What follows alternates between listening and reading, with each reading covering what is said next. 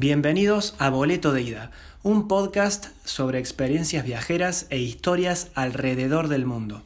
Episodio número 19, Vivir y trabajar en Dinamarca, con la invitación especial de Fernando Alesio.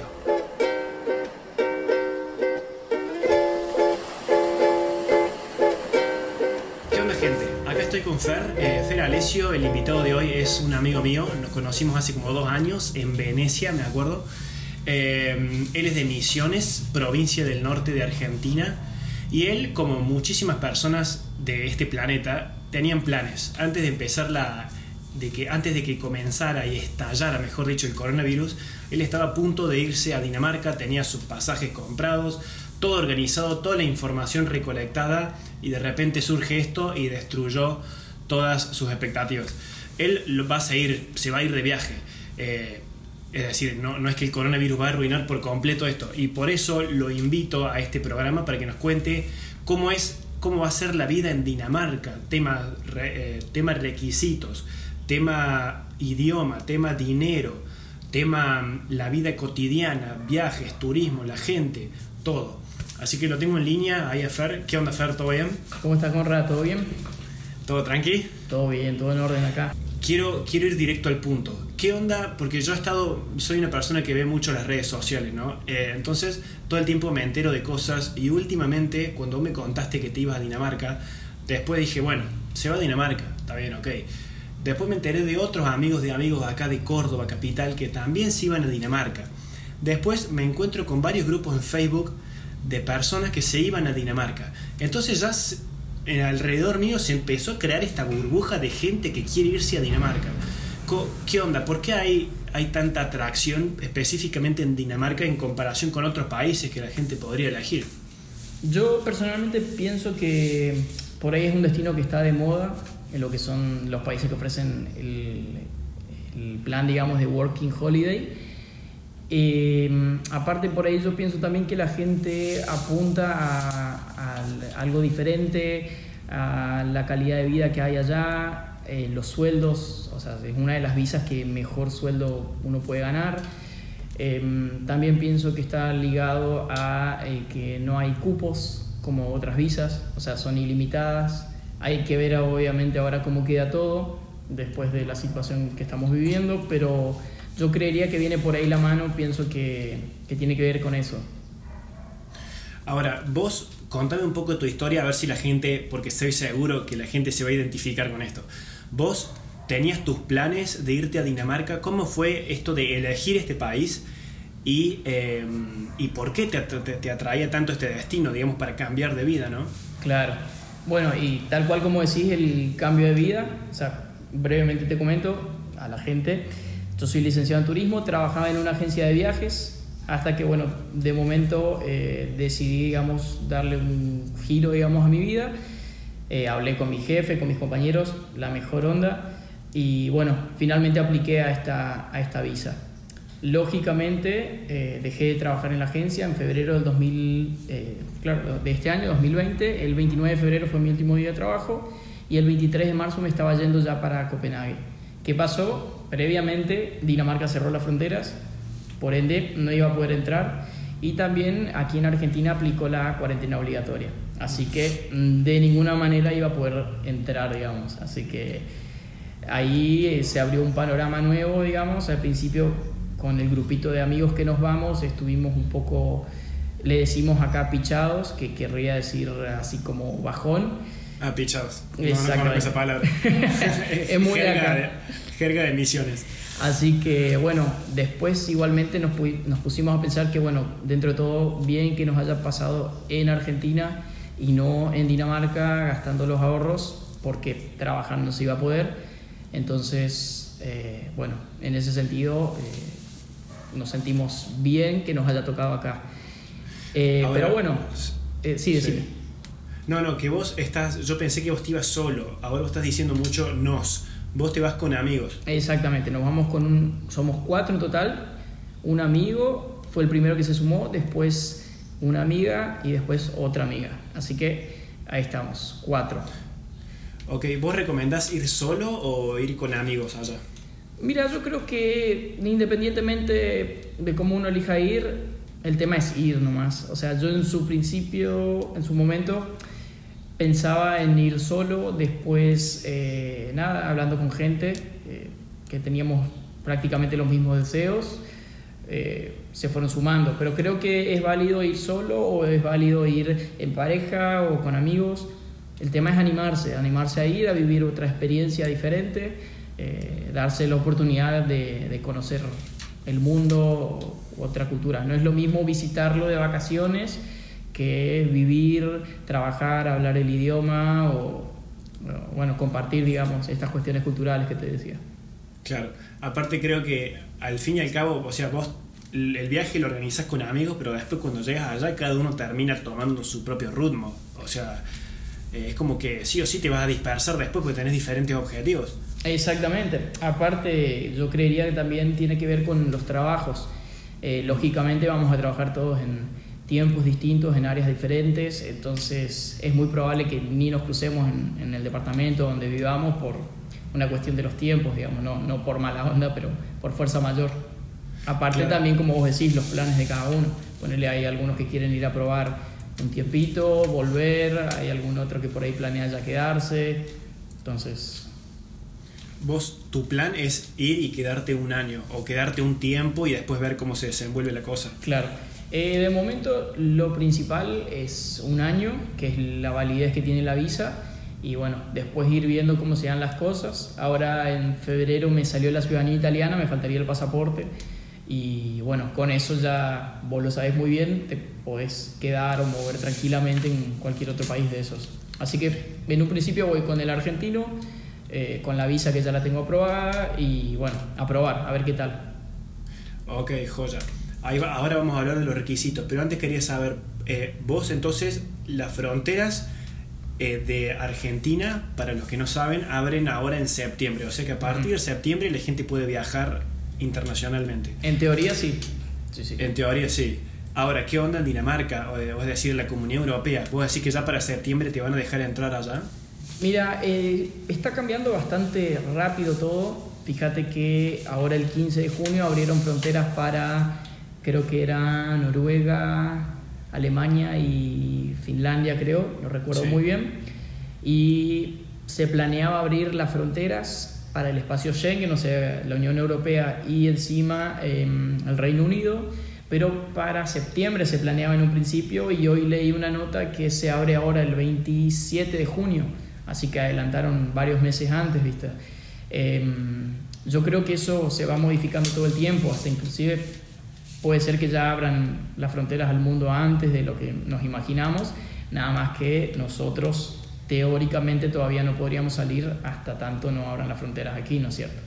Eso, eso es increíble, yo me imaginé, porque cuando empezó el coronavirus yo me imaginé que recién íbamos a poder volver a Europa el año que viene. Claro. Y mucho antes se va a dar, o sea, eso es muy loco, ¿no? Sí, totalmente. Cuanto antes mejor también. Sí, obvio. ¿Vos, no ves la hora de irte o no?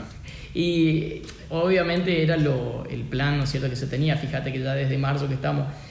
Pero bueno, eh, como te decía hoy, mejor que haya tocado aquí y, y bueno, ya, ya estaremos allá cumpliendo con los objetivos cuáles son los requisitos que tiene que tener un sudamericano, un latinoamericano, eh, vamos a este caso un argentino por ejemplo, para viajar y poder entrar legalmente a Dinamarca a trabajar. Bien, eh, partiendo de esta base, ¿no es cierto?, siendo argentino y aplicando en el país, lo principal es no tener más de 30 años, eso es una barrera importante. Y bueno, lo principal es sacar primero el turno con BFS Global, que está en todo el mundo, digamos, son ellos los que se encargan aquí en Argentina de gestionar la visa de Dinamarca. También de otras visas, pero bueno, particularmente la de Dinamarca.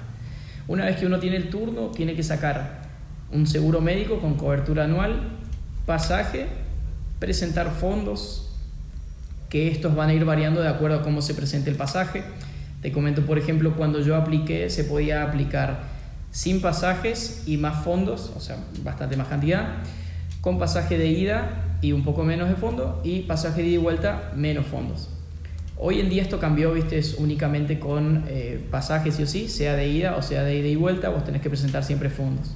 Y estos fondos vos lo tenés que presentar eh, de forma escrita, digamos, en el sentido que tenés que acercarte a un banco, te tienen que dar el comprobante de tu CBU y que ahí se eh, vea reflejado que vos sos el titular de la cuenta. Eso es importante, diferente a otras visas, que en esta visa eh, sí o sí tenés que ser el titular. No puede ser cuentas de tercero ni cuentas compartidas, tiene que ser una cuenta propia, ¿no es cierto?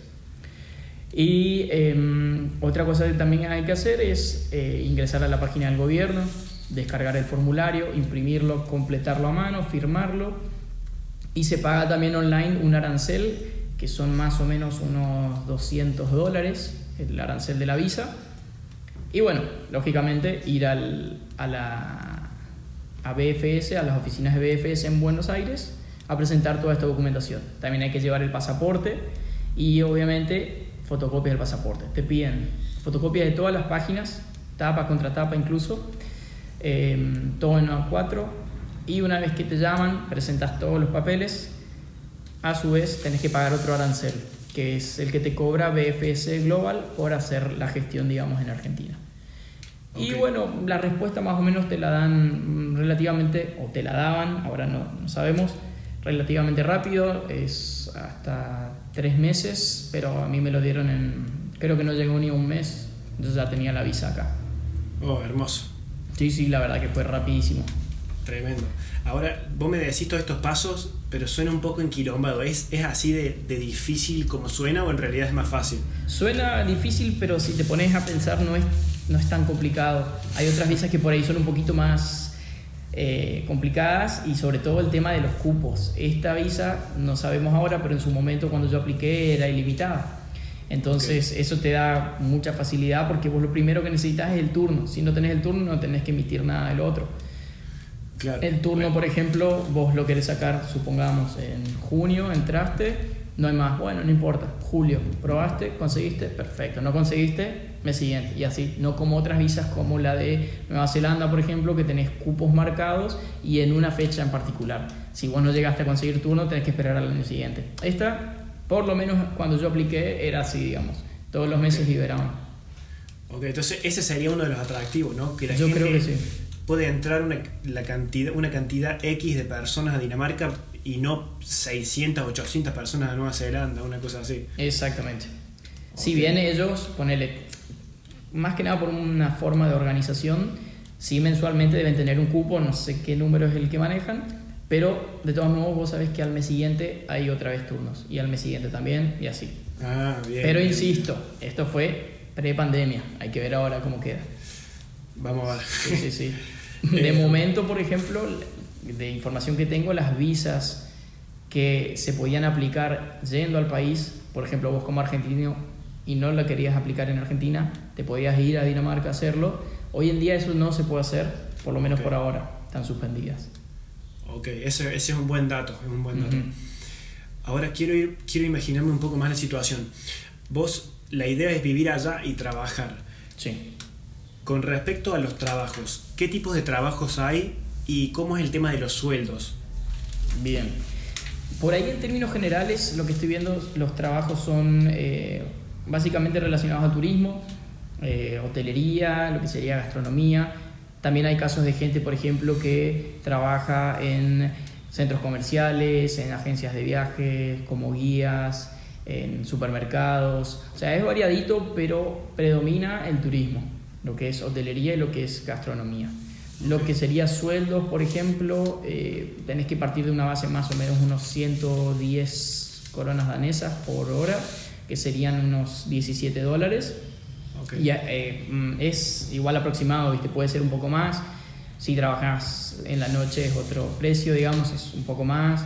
Eh, doble turno va subiendo también, ¿no es cierto? El, el precio por hora.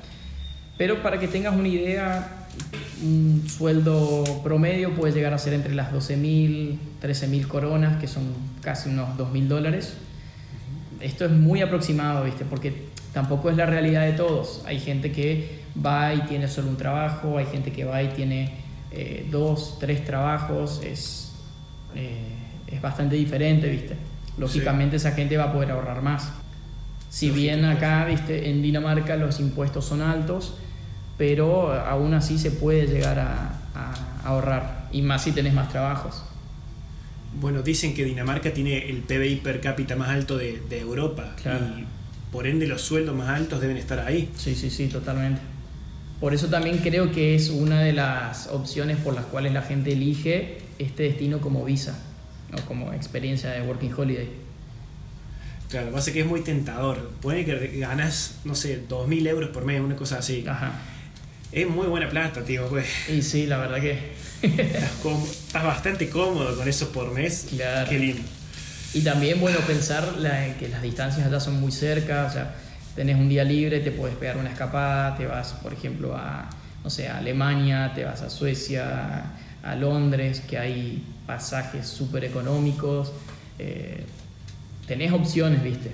O sea, podés salir, viajar, trabajar. Hay gente que por ahí quiere ir con la idea únicamente de generar eh, ahorros, entonces va a buscar más trabajo en lugar de viajar, pero sabes que te va a rendir, digamos. Ahora, tu situación, ¿vos te vas ahí a, vivir la vida, ahí a trabajar dos veces por semana y estar de gira todo el tiempo? ¿O vas a ir a, romperte el Q trabajando todos los días? ¿Cómo es? Mira, mi idea es un poco y un poco. O sea, quiero viajar, eh, es algo que me gusta mucho, he tenido la posibilidad de viajar bastante y es algo que quiero seguir haciendo. Estando allá va a ser eh, algo muy positivo porque voy a estar cerca de otros países que todavía no conozco. Entonces creería que va a estar bueno en ese sentido. Y obviamente sacar una diferencia económica también es la idea, pero no voy netamente a hacer eso. O sea, voy a trabajar, voy a ganar, pero también quiero conocer, es la idea. Obvio. Lógico, lógico. Ahora, volviendo con el tema del trabajo. Eh, para la gente que, por ejemplo, eh, ¿qué es más importante ahí? ¿Irse con experiencia o irse con un título? ¿Importa irse recibido allá o, es como en otros países que valoran mucho más la experiencia? Mira, yo creería que por una cuestión de que vas poco tiempo, porque con la visa tenés permiso de vivir 12 meses, pero trabajar 9, ah. em, como que no, no, yo creería que ahí no tiene tanta importancia el título, porque vas a estar poco tiempo, los empleadores no te van a tener mucho tiempo y validar un título es un poquito más burocrático.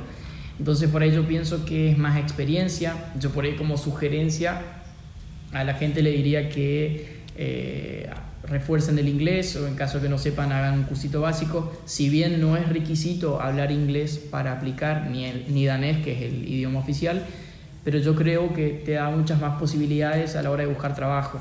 No es lo mismo, por ejemplo, trabajar en un hotel limpiando o armando camas eh, sin desmerecer obviamente el trabajo, pero creo que eh, vas a tener más posibilidades, por ejemplo, de trabajar en recepción o en reservas o en, en, algo, digamos, un poquito que te puedan llegar a pagar un poco más o que te puedas llegar a relacionar o estar en contacto, que te puedas comunicar. Entonces por ahí creo que es importante reforzar el inglés o tener una base por lo menos.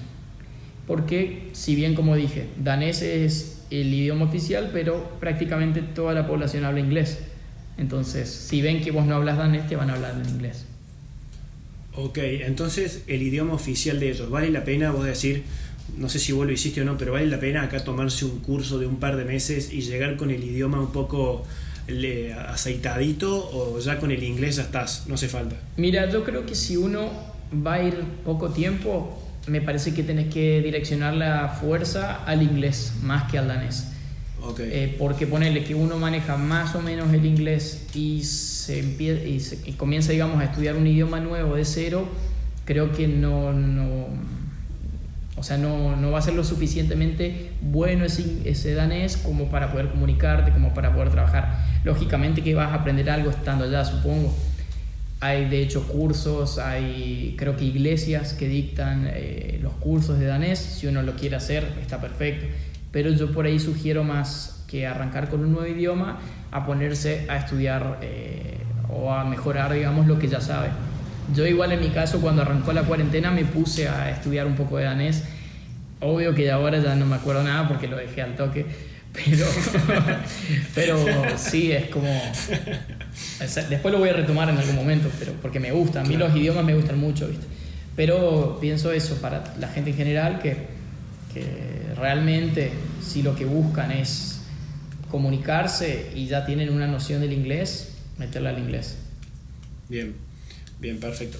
Ahora, eh, quiero imaginarme, quiero tener en cuenta esto. Es muy importante, eh, ya sabemos que el, que el, sueldo, un salario allá es alto, pero ¿qué onda los gastos de la vida cotidiana? Por ejemplo, em, los, dos, los dos que se me ocurren, que son los más importantes, me parece que es bueno, comida y el techo, es decir, la comida y el alojamiento. Sí. ¿Qué onda con esas dos cosas? ¿Cuánto puede valer para que la gente se dé una idea? ¿Qué, caro, qué tan caro es? Mira, para tener una idea aproximada, un alquiler puedes llegar a pagar alrededor de 4.000 coronas danesas, que serían unos, cuatro, no, perdón, unos 600, 700 dólares más o menos. Eh, una habitación privada en un piso compartido, ¿no es cierto? Esto, obviamente, hay más baratos, hay más caros. Esto va a depender mucho de la ubicación también donde uno esté. Eh, también el tipo de alojamiento que sea. Y el tema de la comida es, tienes que pensar más o menos mensual, a partir de unas 800 coronas. Esto te digo, o sea, yo nunca he estado todavía en Dinamarca, esto es netamente experiencia de amigos que están allá o que ya estuvieron con esta visa, o también leyendo en blogs, ¿no es cierto? Es eh, un poquito la info que, que voy recabando. Bien. Y mm, después, ¿y con el tema de la comida, cuánto dijiste que es? Alrededor de 800 coronas más o menos. Que esto estaríamos hablando unos 120, 150 dólares más o menos. De todos modos, algo que me llamó mucho la atención, eh, me interesó también bastante, es algo que se practica mucho acá en, Dinamarca y también en otros países, es el freganismo. No sé si escuchaste hablar, que es... Eh, podemos definirlo como un estilo de vida, digamos, que lleva varias personas que tiene que ver con eh, el no consumo. Bajándolo por ahí al tema este de la alimentación, hay por ahí muchos restaurantes o muchos eh, supermercados que quizás tienen algún producto que se está por vender, vencer, perdón, por ejemplo algún cereal o alguna panadería o algo que tengan, los dejan en containers y la gente va y lo busca. De esa forma no lo compran, lo están consumiendo antes que se eche a perder. Eso eh, me pareció interesante porque uno dice, bueno, son países del primer mundo y los tienen allá arriba y por ahí uno piensa que no están considerando, por ejemplo, estas cuestiones que son sumamente importantes a la hora de pensar, por ejemplo, en el cuidado del ambiente, el cuidado del consumo y demás. A mí me parece re interesante que no se desperdicie. Entonces está muy bueno y también dejar de lado el prejuicio, por ejemplo, vos te llegas a ir acá a un container a la calle y la gente ya te va a mirar y va a decir, bueno, este tipo que le pasa es linjera, está en la calle. Sí, sí, sí. Y, y, exactamente, y es completamente otra la situación. O sea, ya van familia, gente de traje que salió del trabajo y demás, porque simplemente es un estilo de vida y está muy bueno, digamos. A, mí me parece bastante interesante el, el sistema, digamos. Sí. tal cual. Un cambio completamente de, de, de, tema, de, de mente, digamos, ¿no es cierto? Es, Sí, yo creo que ellos están súper mega evolucionados y eh, con otro nivel de cultura muy superior a la nuestra. Eh, me acuerdo, yo viví un tiempo en Nueva Zelanda, en Wellington, y ahí había como una especie de container donde juntaban todos los días, todos los días iban y daban vueltas por toda la ciudad por panaderías, bares, restaurantes y juntaban todos aquellos productos que se estaban por vencer. Y iba, se formaba una, una cola de gente tremenda todas las tardes a ir a buscar productos y no te daban productos de segunda mano o cosas que estaban viejas y chotas, sino que eran, por ejemplo, muffins gourmet, sándwiches con el salmón más caro, eran cosas que valen un montón y te las daban gratis, ¿entendés? Todos los días. Sí, sí, Eso es increíble. increíble. No, realmente es interesante. Y ahora que decís esto, me acuerdo también de otra cosa que vi, que en Dinamarca eh, hay, particularmente por lo menos en Copenhague, hay una página de Instagram que se llama Food Sharing y em, es como una especie de feria en la cual ellos una vez a la semana colocan productos que van recolectando de distintos supermercados y demás. Y vos vas, puedes llegar a... En esos casos creo que hay comida que puedes llegar a consumir gratis y algunos que se pagan pero a muy bajo precio. Pero tenés la posibilidad de tener más opciones y también ya está recolectado, digamos. Claro. Esa es la de food sharing. Bueno, ahora que eh, freganismo me dijiste que se llama esto. Claro. Ok.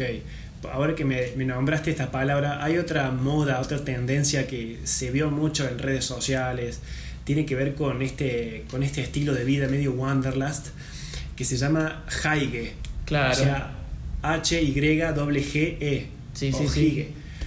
Em, Sí, si sí. no me equivoco, No sé cómo es se una. pronuncia. bueno, yo esperaba que vos me lo dijeras. No, Eh, y bueno, lo- básicamente, según tengo entendido, es un término que se puso de moda hace un par de años y habla de eh, un estado de felicidad pleno y despreocupado. exactamente.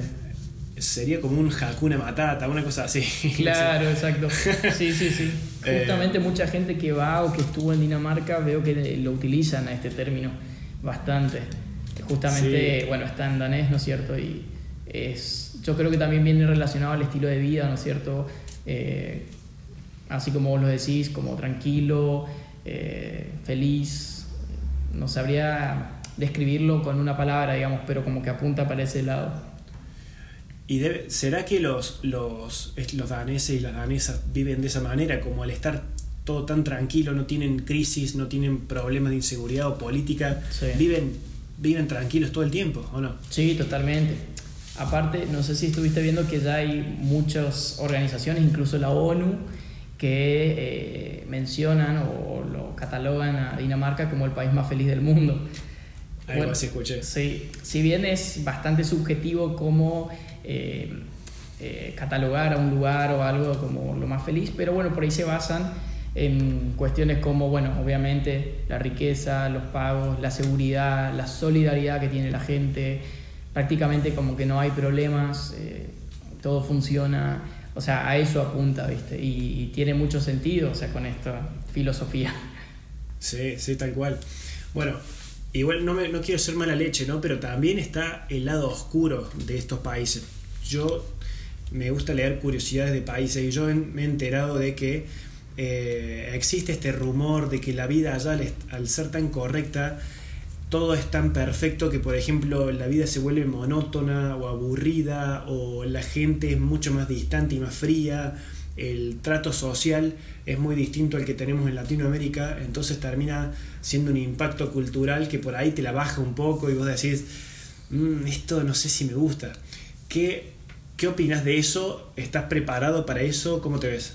Yo, por lo menos lo que hablé con mis amigos es, eh, bueno, no lo veían como una vida monótona ni aburrida. Yo creo que viene más por el lado de que el danés en sí es muy disciplinado, tiene reglas y las cumple, que por ahí es algo que nosotros no somos mm, tan así, digamos, sin, sin tirarnos tierra, pero es una realidad. Entonces, eh, bueno, por ahí verlo de ese lado, ¿viste? Yo creo que está todo organizado, es, es otro estilo de vida, es una cultura diferente. De hecho, estos amigos que me decían esto, eh, justamente quieren volver, ¿viste? A, a Dinamarca, les encantaría volver a, vivir esta experiencia. Eh, yo creo que por eso, por ahí, entonces es que se lo ve así como monótono, como que ya está todo más resuelto, es todo más fácil. eh, no todo, porque hay trámites también que hacer, que eso por ahí lleva más tiempo, pero creo que apunta por ese lado. Claro. Pero, a ver, para un, por ejemplo, hay cosas que, que van a ser reimpactantes y que mucha gente no se las banca.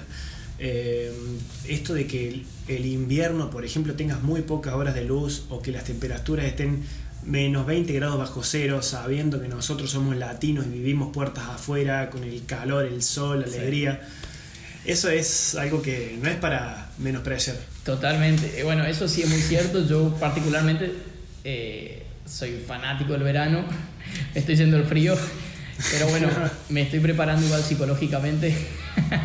Pero creería que, que bueno, sí, eso es algo que, que- que uno tiene que estar dispuesto, ¿no es cierto?, a, a- a arriesgar, vamos a decirlo. O sea, vas a tener un, invierno crudo, que es así.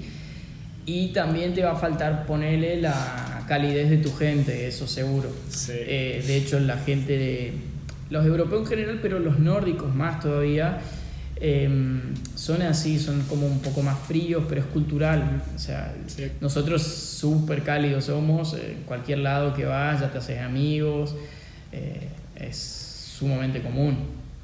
Aparte va a haber muchos aspectos así como de las reglas de la ciudad o cosas que vas a tener que, vas a tener que renunciar porque eh, no sé, viste que acá en Argentina cruzás la calle, son esos Argentina es de esos países donde el semáforo está en rojo, pero vos tenés que verlo a los dos lados para ver si no pasa un auto.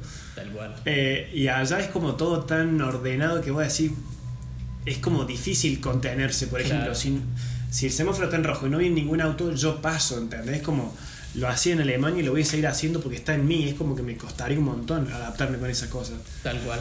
Bueno, y por ahí ligado a esto que me decías, eh, me acuerdo ahora el tema de las bicicletas.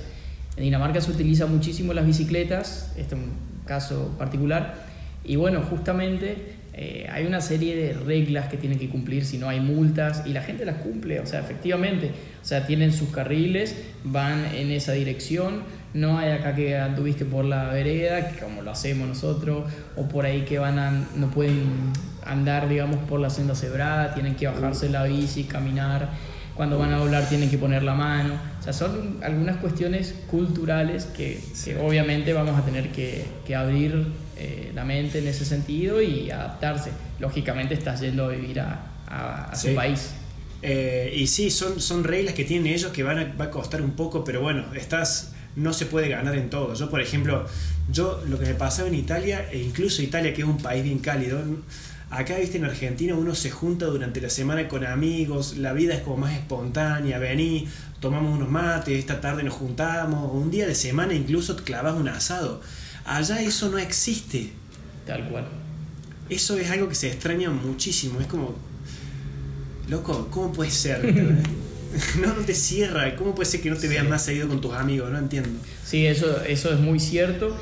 Sí, también otra realidad es que va mucha gente latina a este tipo de países, entonces es muy frecuente que te relaciones con gente de tu país o gente de Sudamérica o de otro país.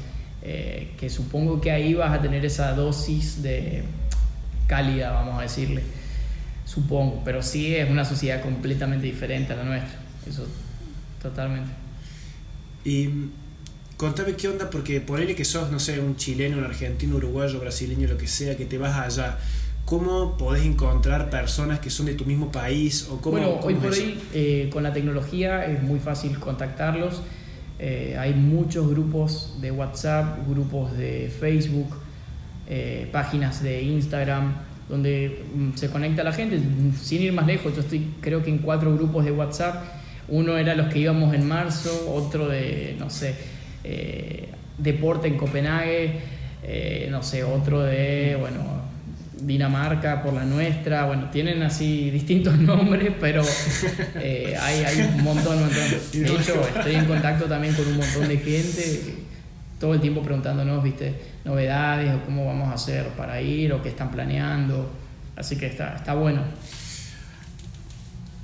Ahora, quiero ir un poco de vuelta al tema geográfico. Eh, bueno, Dinamarca no es un país muy grande, pero tiene sus ciudades que son grandes.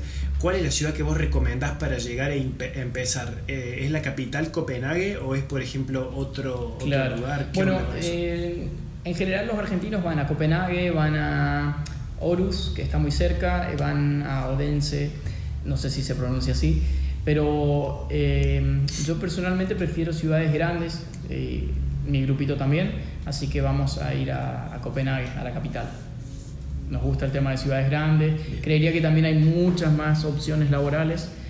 Si bien las otras ciudades también, Orus también es grande, creo que es la segunda ciudad más grande de Dinamarca, pero eh, hay, hay, opciones.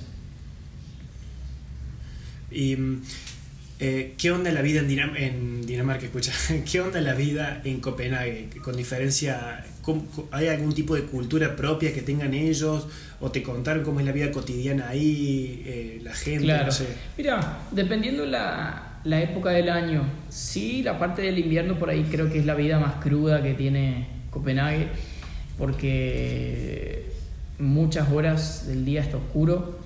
Entonces, bueno, la vida se, mm. se resume a trabajar y a volver a tu casa y a ir relacionarte con esta gente mm. con la que vivas o, de gente del trabajo. Pero, por ejemplo, también eh, en el verano, yo veo, por ejemplo, en historias que va subiendo la gente que está allá, es muy activa la vida. Eh, salen, van, se bañan en, algunos estanques o algún lago o en el mar. Sí, una forma de...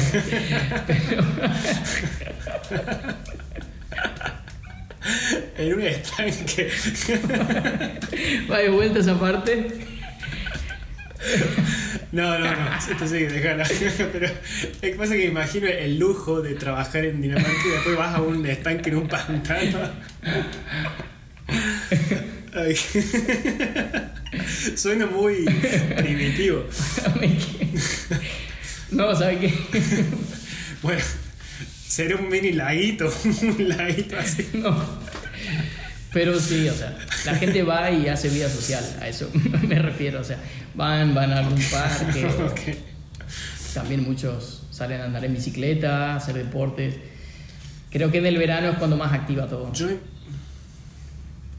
y en verano debe ser todo lo opuesto al invierno. Por ejemplo, debes tener casi todas las horas del día son Hoy estaba viendo, por ejemplo, otra historia. Fíjate la importancia de las redes.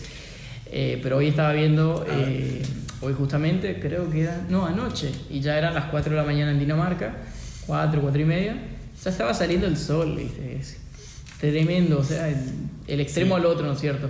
En esta época del año hay sol prácticamente todo el día, en el invierno todo lo contrario, está de noche siempre. Qué abuso, porque tengo un amigo que se quiere ir a Finlandia y me dice que allá, él averiguaba, dice que te venden como una especie de, de paneles que te oscurecen la casa para simular la noche. Están, acostumbrados. Sí, sí, sí.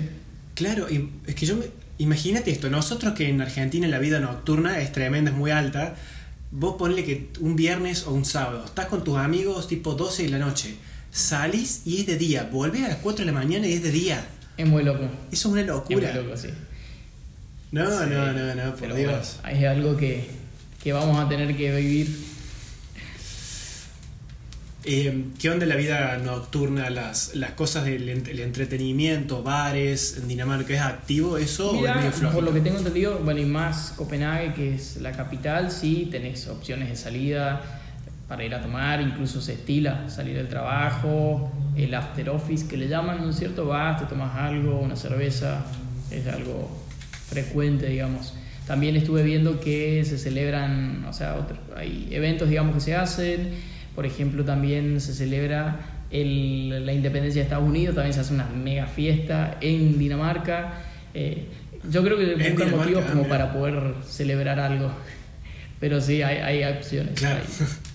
es movido. Claro. Claro, qué lindo, qué ganas de conocer. Bueno, después, ¿qué onda las personas que están, están por irse para allá y, no tienen una referencia de las cosas que llevar. Viste que a veces que te encontrás o te pasa que te vas de vacaciones o te vas a vivir afuera y decís, ¿cómo nadie me dijo que me tenía que traer esto? ¿Cómo nadie me dijo que tenía que necesitar esta ropa o comprar esto en mi país porque en Dinamarca o en Suecia era mucho más caro? ¿Tenés una, referencia de esas cosas sí, por ejemplo, algo que me han estado recomendando en varias oportunidades es uno, el tema del abrigo, que sea algo contra viento, digamos, porque hay viento bastante seguido. Eso por un lado, y después también por el otro, el tema del ibuprofeno. Llevar con una dosis importante, digamos, porque allá como que no hay, por ejemplo, el de 600, entonces si vos por ahí necesitas o sabes que sos propenso a tomarla y demás, por ahí te sugieren llevar algo de acá. Después por el, el tema, de, digamos, de los productos, como por, por, ejemplo el dulce de leche o la hierba para tomar mate, eh, se puede llevar, de todos modos allá se consigue, eso se consigue. Parece imposible, pero no, hay, hay supermercados que los tienen, o sea, no te va a faltar un Fernet. Mm. Claro, un Fernet en Córdoba. Un, eh, un Fernandito no puede faltar. te puedes llevar uno para el camino, después cuando tengas tu sueldo danés, en coronas danesas, te puedes comprar. ¿Qué, ¿Qué, onda con el, no sé si lo dijiste recién, el, el mate y el dulce de leche? ¿Son productos caros? Lógicamente no va a ser, o sea, si uno hace la conversión, todo va a ser caro. Eh, sí, porque no son típicos de allá, ¿no es cierto? Pero, eh, exactamente, pero se puede llegar a conseguir. O sea, yo pienso que uno si ya tiene un sueldo allá es tranquilamente lo puedes afrontar. Si vos querés llevar, puedes llevarlo de acá, no hay problema con eso, pero tenés que ver, ¿no es cierto?, las, limitaciones que tengas con la aerolínea, pero, pero tranquilamente lo vas a conseguir, no es algo indispensable, digamos. Bien. Ahora, tema, ya que estamos hablando del supermercado y todo eso, para mí, por ejemplo, cuando yo viajo, no sé vos, pero, y creo que mucha gente debe estar de acuerdo con esto, yo elijo muchas veces lugares para visitar de acuerdo a la oferta gastronómica que hay. Eh, o sea que, ¿qué onda con la comida en Dinamarca? ¿Es rica? ¿Es un asco? ¿O es normal? Sí, eso es importante. Eh, obviamente, si uno es muy fanático del asado, que se vaya preparando porque la carne de allá no es como la nuestra, para nada. Pero sí, eh, estuve viendo que se consume mucho el pescado, es, también el cerdo, es algo diferente. Insisto siempre con el tema de la cultura y todo está relacionado a esto es otro tipo de alimentación también, por ahí un poco más consciente, vamos a decirle. Eh, hay otro tipo de, alimentación, pero si uno busca el asadito, no es lo mismo. Igual, no solo en Dinamarca, en, Europa en general, cualquier lugar, digamos, que no sea Argentina va a ser diferente, digamos. Eh, te digo que para un argentino estar allá y no tener un, una entrañita, un matambrito a la pizza así, claro para comer los fines, no lo vas, no lo vas a extrañar. Sí, seguramente, pero igual tampoco soy extremadamente carnívoro, o sea, puedo, puedo, puedo vivir, puedo arriesgar esto, así que no hay problema con eso. Claro, y a mí me costaría un montón, no, me veo, bueno, sí podría, pero me costaría mucho no tener ahí un, un choricito, un choripán. Claro.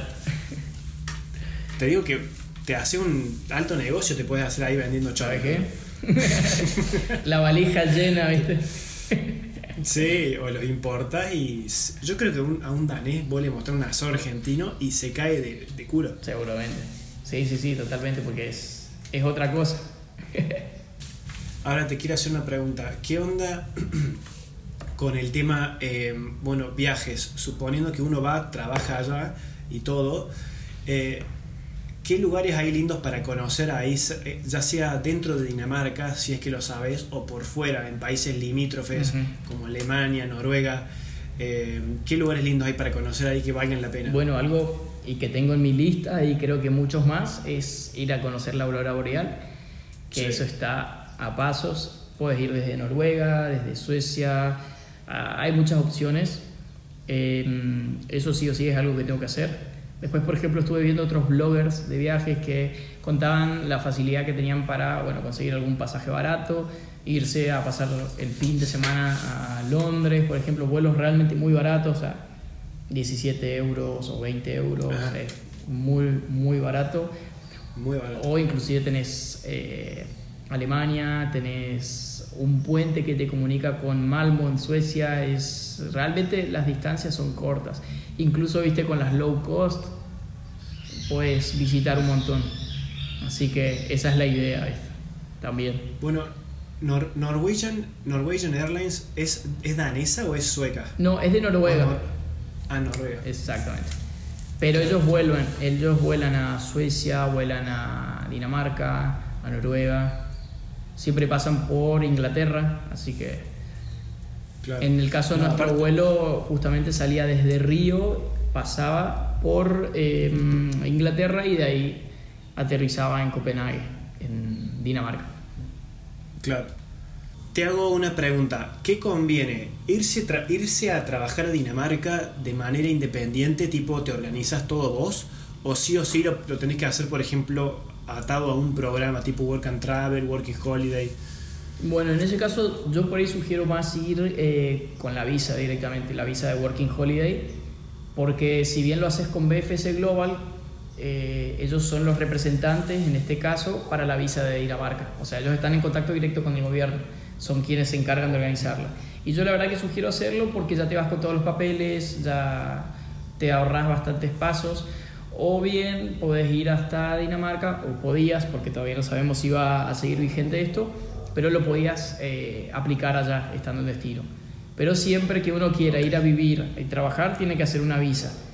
Una vez que tiene la visa aprobada, tiene que gestionar algo que se llama CPR, que sería como un quill o un quit nuestro, para poder trabajar, para poder eh, moverse, para ir al gimnasio, para todo se necesita.